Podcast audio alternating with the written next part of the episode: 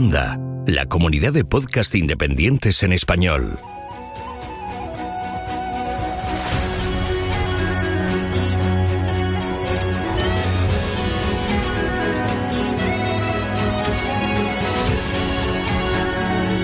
Estás escuchando Geocastaway, el podcast de geología y ciencias de la Tierra.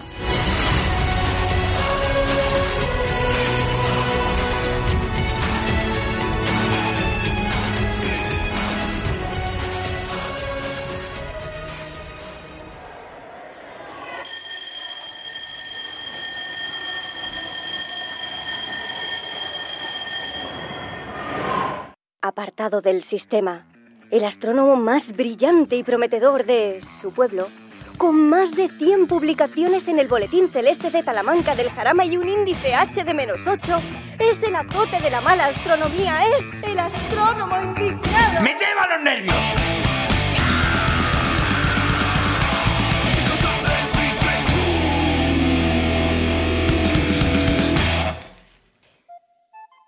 Hoy, qué verde era mi exoplaneta.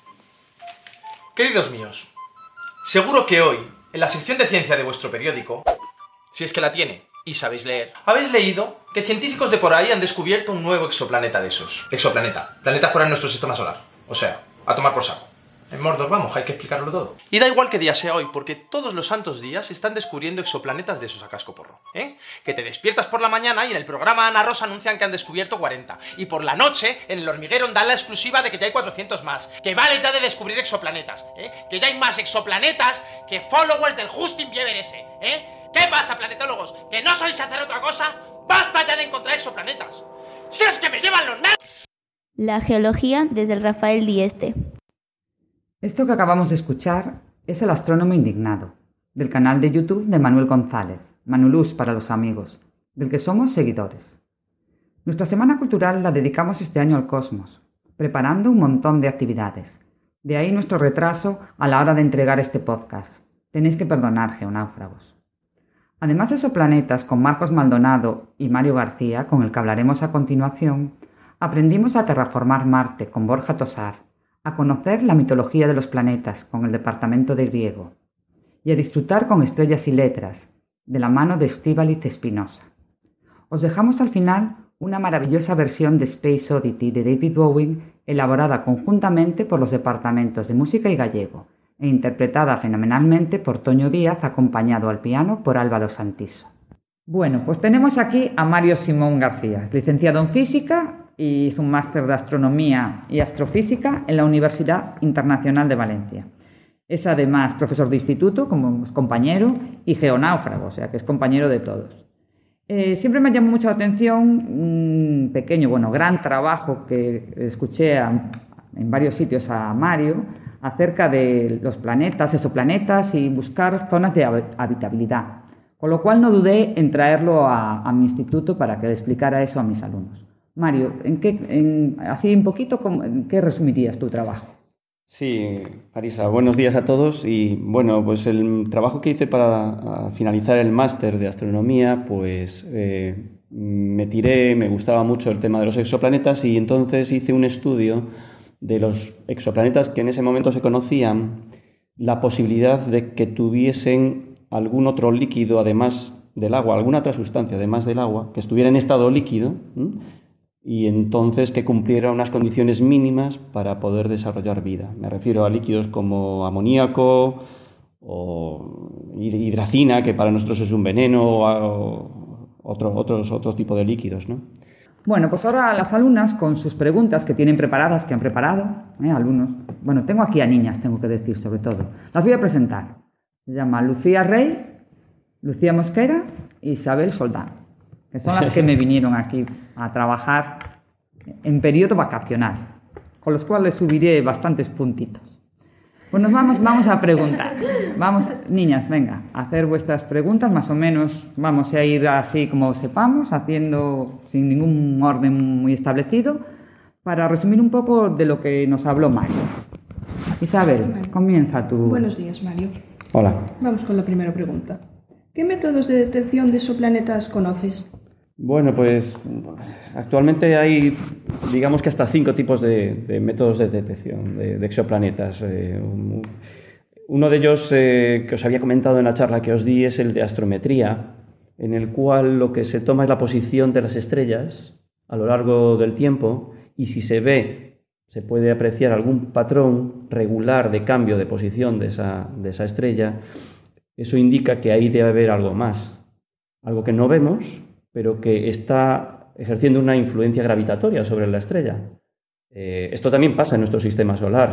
El, planeta más grande que el sistema solar, eh, que es, como sabéis, Júpiter, ejerce una fuerza bastante intensa sobre el Sol. E incluso la Tierra también ejerce algo de fuerza sobre el Sol y cambia la posición, el centro de gravedad del Sol. Eh, lo, hace, lo hace oscilar levemente. Y eso se puede detectar con las técnicas actuales. Otro método es la velocidad radial.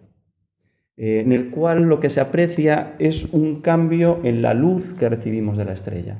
El cambio es similar al, bueno, se llama efecto Doppler y es similar al fenómeno que conocemos a diario cuando escuchamos una sirena, cómo cambia la frecuencia de la sirena eh, conforme se está acercando hacia nosotros y conforme luego se aleja.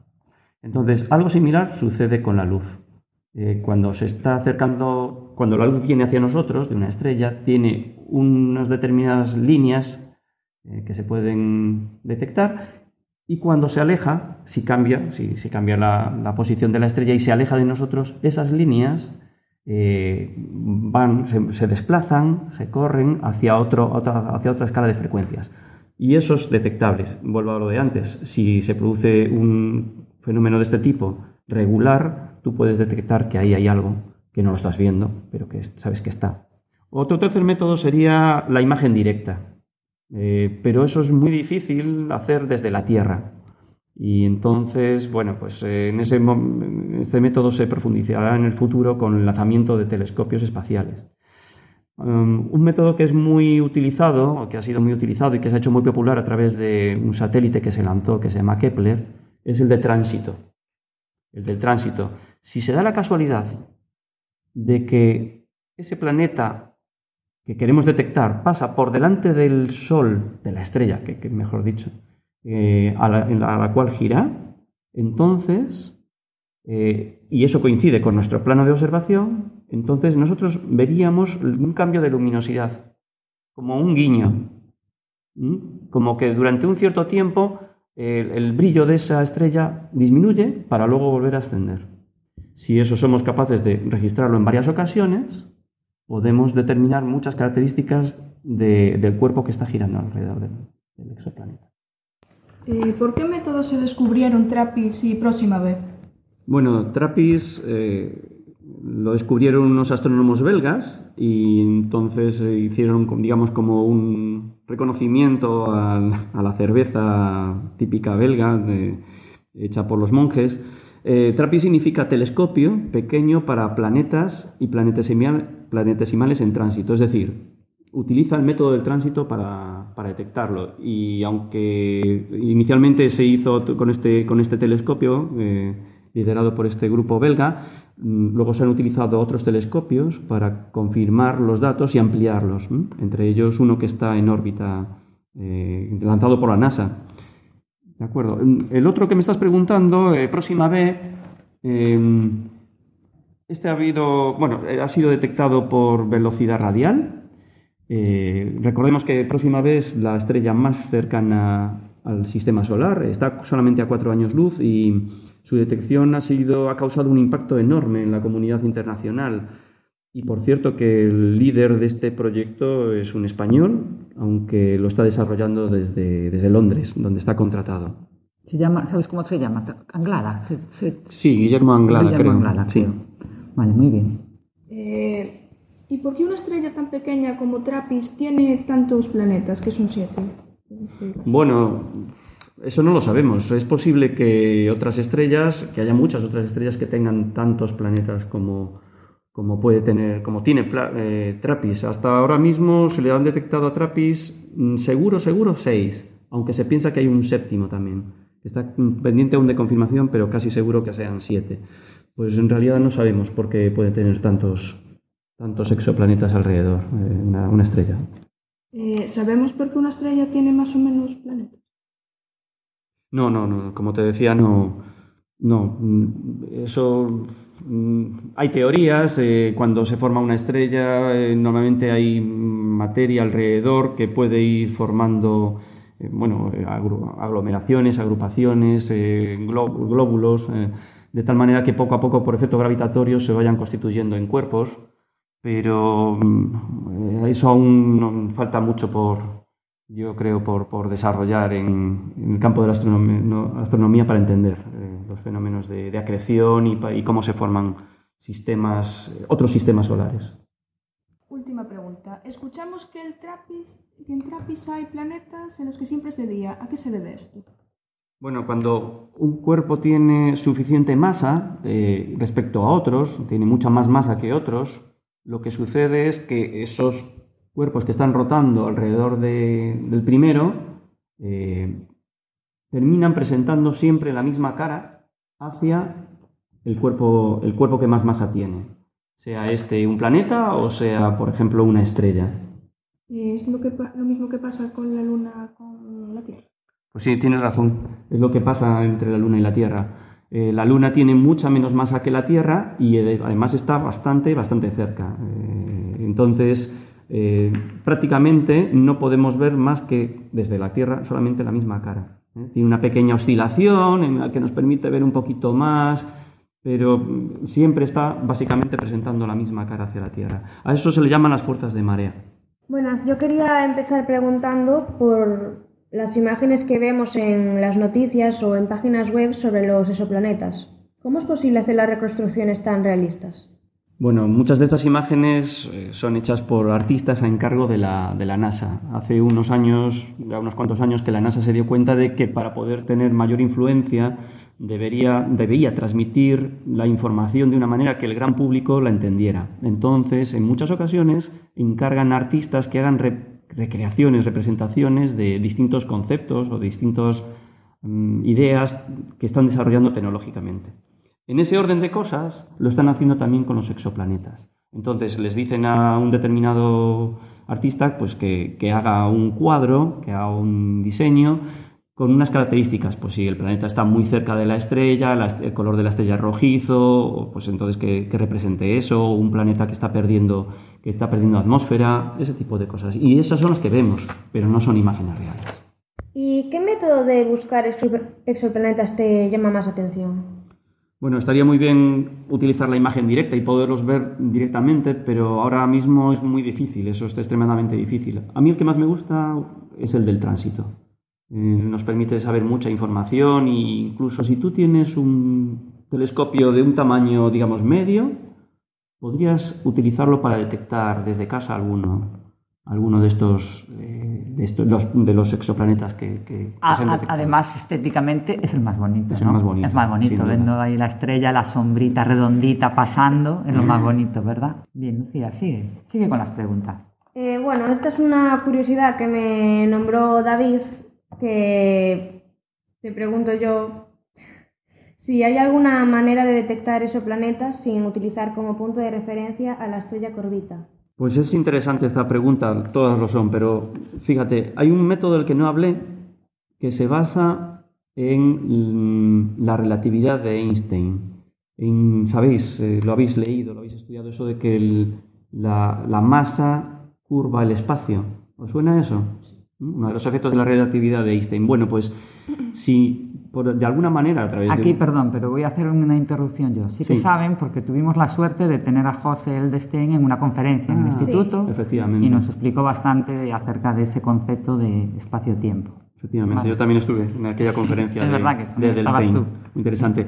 Bueno, pues lo dicho, si tú puedes, tú una, detectas a través de algún telescopio, eh, en fin, detectas un cuerpo que estás intentando averiguar qué es y tienes la posibilidad de que ese cuerpo se está, que se está moviendo pase por delante de una estrella, digamos tapándola, pues eh, tú puedes averiguar más información de, ese cuerpo que está pasando gracias a- al cambio de la luz que recibes de la estrella que pasa por detrás. Bueno, eso se refiere, eso es el método de las microlentes gravitacionales eh, en el cual estaba haciendo mención, ¿no? Así que sí, se puede utilizar, eh, digamos, mm, en algunas ocasiones se han detectado algunos exoplanetas que no están orbitando alrededor de una estrella en concreto, sino que están, digamos, vagando por el espacio. Hemos oído hablar de un concepto que es ricitos de oro. ¿Eso en qué consiste?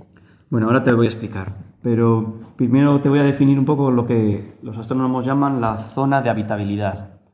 Eh, la definición siempre es en torno al líquido esencial que, de nuestra vida, que es el agua, es alrededor de una estrella, la que sea, cuál sería la zona en la cual si hubiera agua, el agua estaría en estado líquido, tal y como la conocemos aquí en la Tierra. ¿no? Entonces, eh, eso estamos, estamos pensando, pues, a más bien una franja, no una determinada línea, sino una franja de distancia alrededor de la, de la estrella en la cual el, el, agua, caso de existir, sería, sería, estaría en estado líquido. En ese orden de cosas, bueno, pues de ahí a alguien se le ocurrió asociarla algún cuento que se llama Ricitos de Oro, en el cual la niña pues entra en una cabaña y ve una cama grande, una cama pequeña y una cama mediana. Y una tiene un colchón muy blando y otra tiene un colchón muy duro. Y entonces al final escoge la adecuada para ella. Y luego va a tomar la sopa y tiene mm, distintos, bueno, distintas temperaturas la sopa. Entonces esa, idea de, vale, mm, no, todo, no todos los sitios son los más adecuados, sino en qué sitios si está el planeta allí y si hubiera agua, estaría en estado líquido, es decir, la vida podría ser posible. ¿Y la magnetosfera qué relación puede tener con ricitos de oro? ¿Qué tiene que ver? Bueno, la magnetosfera de un planeta eh, o de un cuerpo es eh, la zona de influencia en la cual su campo magnético, eh, el campo magnético generado por el interior del, en el interior del planeta, pues mm, interacciona con el viento solar, eh, las partículas que son emitidas por la estrella en cuestión y que eh, no impactan directamente con el planeta en caso de tener esa, esa capa, esas capas de protección que llamamos magnetosfera. Entonces, eh, pensamos que para que un planeta desarrolle, se desarrolle la vida confortablemente durante un cierto periodo de tiempo mínimo, tiene que tener una magnetosfera. Así que también es una de las ideas que, constituyen este, este, este, núcleo ¿no? de pensamiento, de decir, bueno, si queremos tener un planeta en que se puedan dar las condiciones de la vida, ha de tener un campo magnético de cierta eh, fortaleza, con cierta fortaleza para proteger de, los rayos que, perniciosos ¿no? de, de, radiación que vienen de, de la estrella o de otras estrellas. ¿Y cuántos planetas de Trappist o Próxima B están en la zona de habitabilidad? Bueno, el concepto es difícil de definir, pues se está discutiendo, pero bueno, se cree que tres de los planetas, los llamados E, F y G, están dentro de la zona habitable. Todos orbitan muy cerquita de la estrella. La estrella Trappist 1 es muy pequeñita en comparación con el Sol.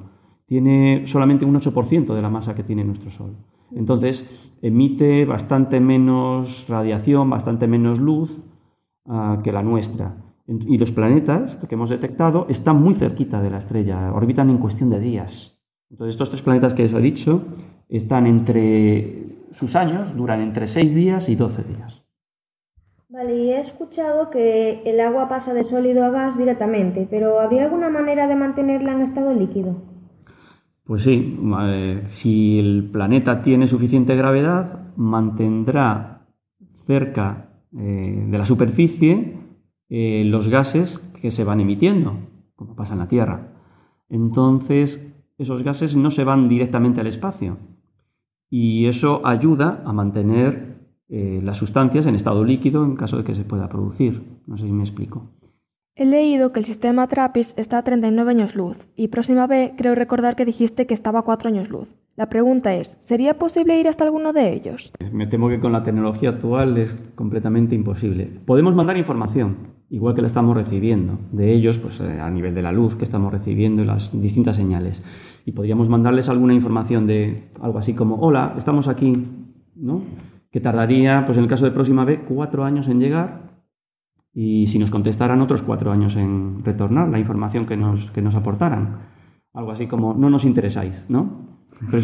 Posiblemente. Bueno, el caso es que con, con la distancia es de 39 años luz y pico, entonces la respuesta podría alcanzar pues más allá de la vida humana, ¿no? Es media. Pero bueno, a lo que si a la pregunta que me estabas haciendo de poder ir, de momento no tenemos una tecnología que nos permita ni por asomo pensar en, ir de visita a esos planetas.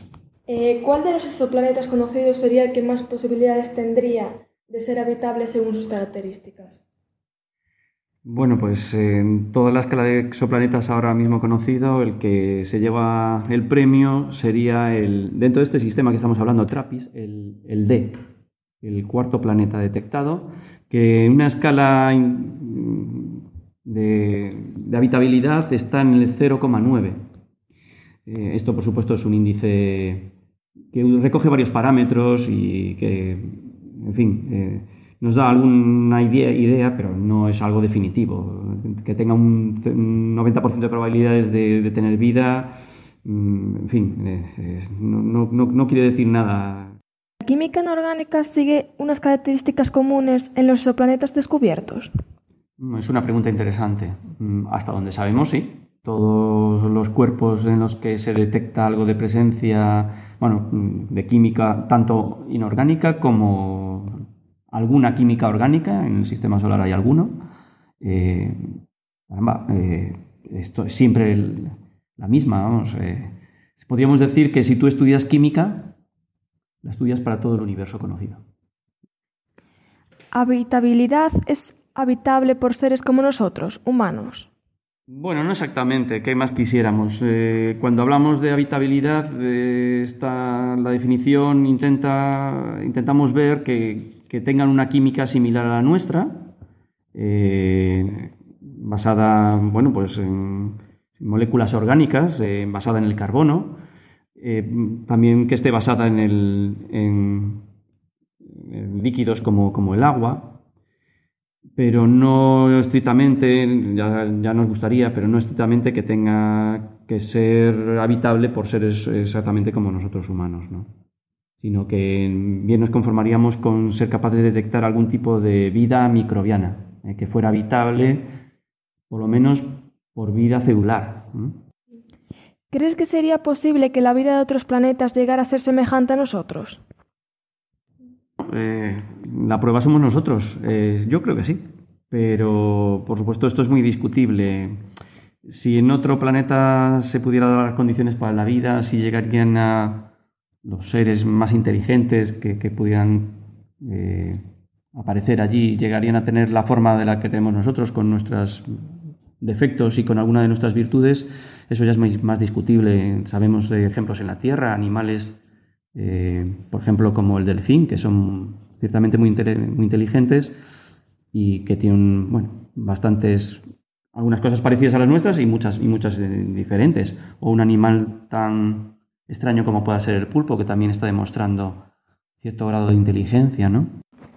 Bueno, y para terminar con las preguntas, ¿por qué hay tanto interés en buscar vida y se busca por todos lados? Pues mira, yo creo que eh, el, interés siempre ha estado ahí, el del hombre, en ir más allá, en la humanidad me refiero, ¿no? Eh, en ir más allá, eh, conocer los límites, conocer hasta dónde podemos llegar y en, este orden de cosas, pues claro, el buscar vida en otros planetas, pues es la misma pregunta. Yo creo que nos ayuda a contestar quiénes somos nosotros como especie humana. Pero bueno, porque vosotros, ¿por qué creéis que se va a buscar vida? Tú, Lucía, ¿qué decías? ¿Qué crees? A ver. Pues yo como aquí estamos tanto con la contaminación y tal, pues cuando se destruye nuestro planeta ir para otro, pero no sé. Lo que pensamos, ¿no? La, mayoría de la gente piensa eso. No piensa tanto, mejor, y a lo mejor buscar en otro sitio, lo que dice Mario, bueno, aparte de contestar nuestra pregunta de por qué, qué somos, también no nos ayudará tecnológicamente a mejorar aquí, a evitar a lo mejor esa contaminación. ¿Vosotros creéis que no? ¿No asociáis las mejoras espaciales con eso, no decirlo? Bueno, al igual no, no, creo. No llega. A lo mejor había que, hacer más hincapié en divulgar eso, que no es tanto, que la tecnología ayuda un poco, no solamente a, a buscar, sino a mejorar, a hacer mejor nuestras condiciones. También con esa tecnología podría ayudar a, a potenciar la, no sé, la vida en sitios pobres aquí. Es decir, con la tecnología que se descubre intentando descubrir vida en otros planetas, se podría ayudar a la que aquí necesita ayuda. No sé si me explico. Eh, sí, sí te explicas. Yo entiendo que tú es- haces algo como excluyente con el dinero, las energías y la fuerza que Sí. se utiliza para buscar pues otros mundos o para ir a otros mundos. Todo eso invertirlo aquí en Tierra. Sí. No, si me permitís, eh, os voy a recordar una frase que más o menos eh, dijo Carl Sagan respecto a esta pregunta de sobre si hay vida o no hay vida en otros sitios. La respuesta a esa pregunta, decía Carl Sagan, es apasionante. Tanto si se demostrara que no existe vida en ningún sitio más del universo que aquí, como si realmente se descubre que hay vida en otros sitios además del nuestro. La respuesta en cualquiera de los dos, de los dos casos es absolutamente Sorprendente. sorprendente. Bueno, y hasta aquí nuestras preguntas y muchísimas gracias a Mario por responderlas. Nada. Fue bastante tiempo. Gracias. Y ahora Lucía quiere dedicarle un chiste a aquí a... A Geocharlie. A ver, Lucía. Bueno, iban tres y con Harrison Ford y con Jackson 5. Bueno, hasta otra, geonáufragos.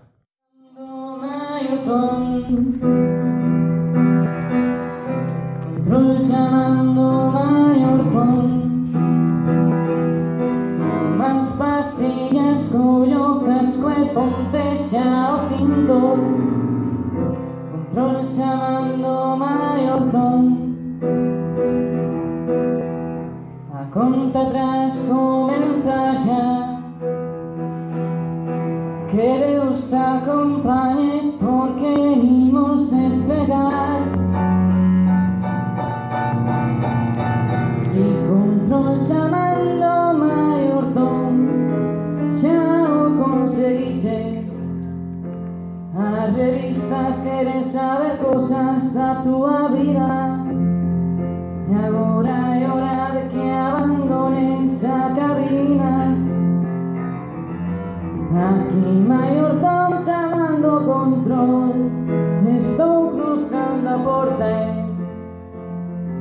Estou flotando dunha forma irreverente. As estrelas vense hoxe diferentes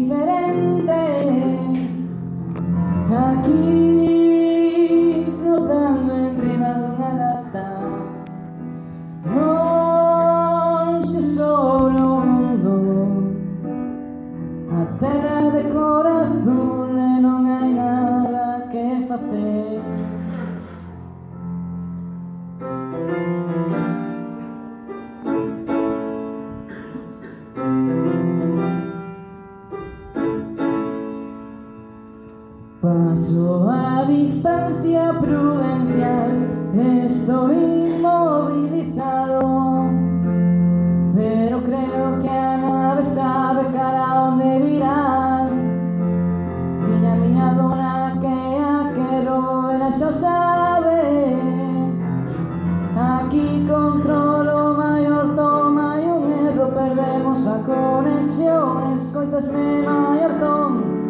Escuchasme mayordomo, escoltas me Mallorcón, escoltas me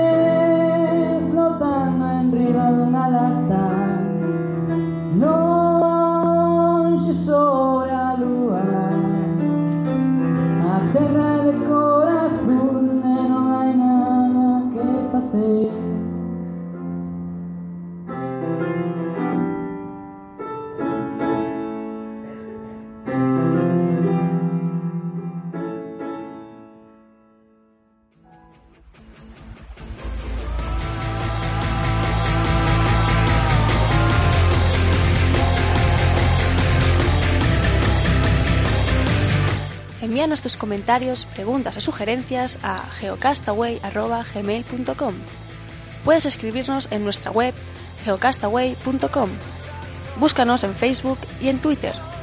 Y escúchanos también a través de iTunes, Evox o Miro.